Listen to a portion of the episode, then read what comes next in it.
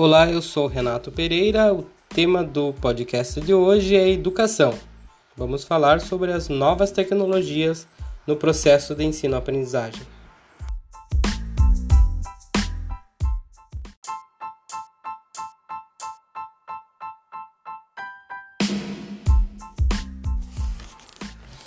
As novas tecnologias não são uma novidade para a escola, pois desde a invenção do giz e do quadro negro, até as emergentes e atuais tecnologias educacionais, percorreu-se um longo processo.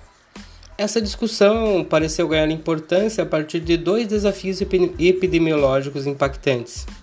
Em setembro de 2009, um recesso escolar forçado pela gripe H1N1 e no decorrer do ano letivo de 2020 pela Covid-19. Apesar de se verificar que a tecnologia está presente na vida cotidiana da maioria dos educandos, especialmente a partir de celulares conectados à internet, esse processo criou demandas diversas para o professor, surgindo assim a necessidade de sua rápida imersão no mundo digital. Diante disso, constata-se que a obsolescência dos recursos computacionais e as informações de fácil acesso disponíveis aos alunos definem a diversidade no trabalho do profissional da educação desse início de século. De acordo com os parâmetros curriculares nacionais, um dos objetivos da educação básica é que os alunos sejam capazes de utilizar diferentes fontes de informação e recursos tecnológicos para adquirir e construir conhecimentos, e ainda que a formação do aluno deve ter como alvo principal a aquisição de conhecimentos básicos, a preparação científica e a capacidade de utilizar as diferentes tecnologias relativas às áreas de atuação. Estas são questões que deverão ser refletidas pelo professor do século XXI, pois fazer uso de te novas tecnologias não significa romper com a maneira tradicional de ser do professor. Pelo contrário, é agregar subsídios para facilitar a aprendizagem.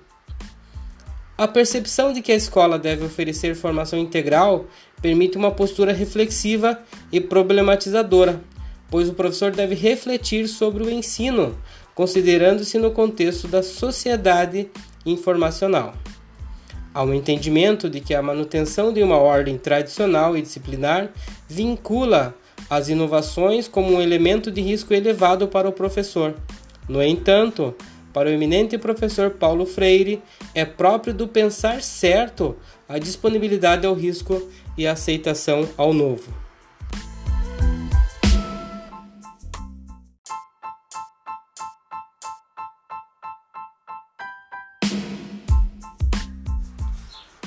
Com isso, essas tecnologias passaram a fazer parte das agendas políticas de Estado e de governos, bem como de empresas privadas, que disputam um nicho de mercado que já estava em expansão, pois são reflexo das mudanças no mundo do trabalho e, além disso, permeiam a sociedade em geral, em especial o que foi e o que vinha a ser a escola do presente e do futuro.